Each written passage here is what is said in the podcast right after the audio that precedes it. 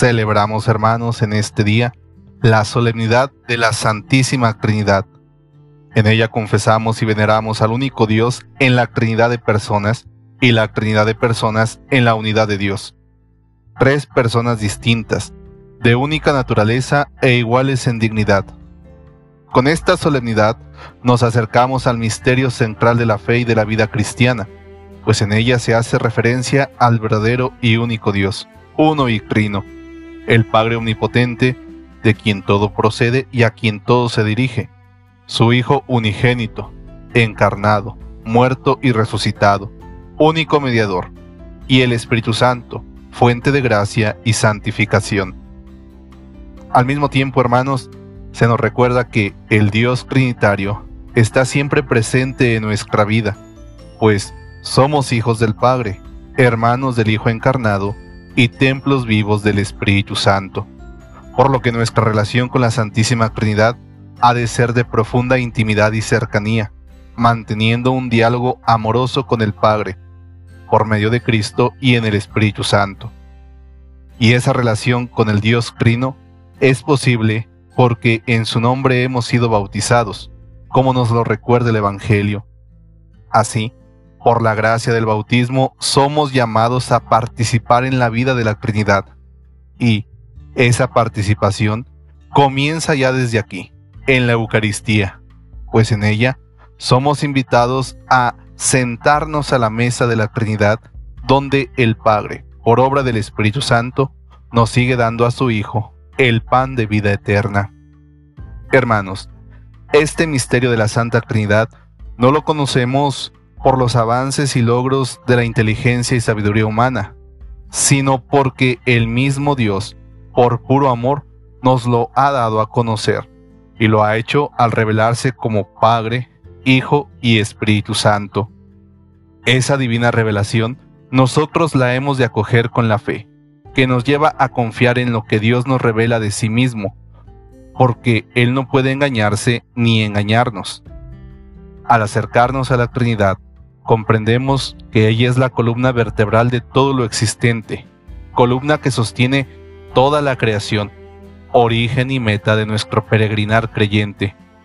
Al mismo tiempo, hermanos, en esta solemnidad nos enseña que, si bien es cierto, Dios es uno solo, no es nunca un ser solitario. Por eso, bien podemos afirmar que al presentarse ante nosotros el misterio de la Trinidad, es una oportunidad para entrar en el gozo de Dios en sí y dejarnos abrazar por su amor desbordado. De esa manera, nos daremos cuenta de que el Dios Trinitario es puro amor, que se dona en la diversidad, y así se vuelve armonía en la diferencia.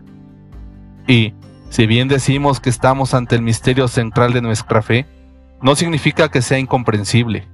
Más bien, hermanos, con esa expresión se quiere dar a entender que a Dios, uno en tres personas, no se le puede encerrar en una definición precisa.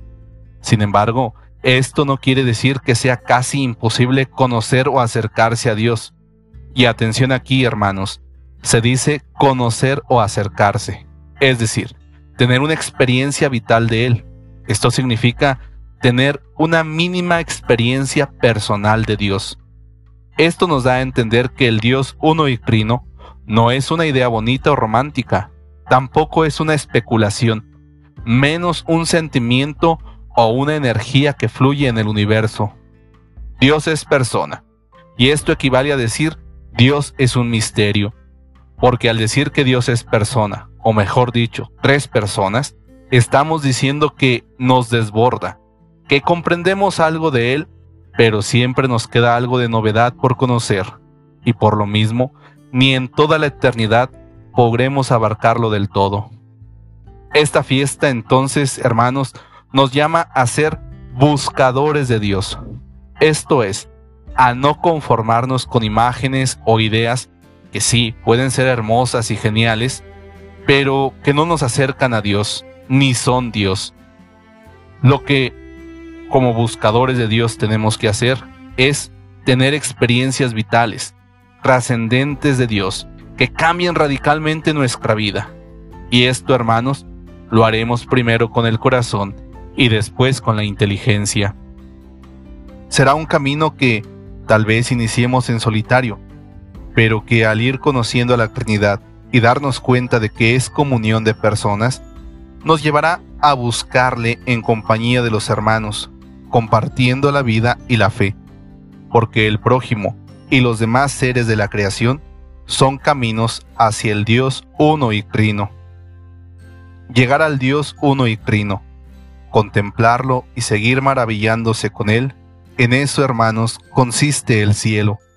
Y no, para nada será aburrido, porque la contemplación de la Trinidad en el cielo será un acto de amor. El amor es la clave. El amor lleva a estar siempre fascinado con el amado, a descubrirlo siempre nuevo. Cada secreto, cada sonrisa, cada palabra, mirado, pensamiento atrapa al enamorado.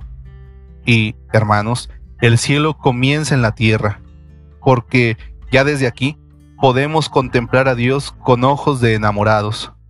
Cuando eso suceda, media hora de oración durará tres minutos. Cuando eso suceda, diremos, reloj, no marques las horas. Hermanos, que la Virgen María y San José nos guíen a un mayor amor hacia la Santísima Trinidad y a descubrir su presencia y aroma en nuestra realidad, y así dar testimonio del Dios que es uno en tres personas, mediante nuestro amor y servicio a los hermanos, así sea.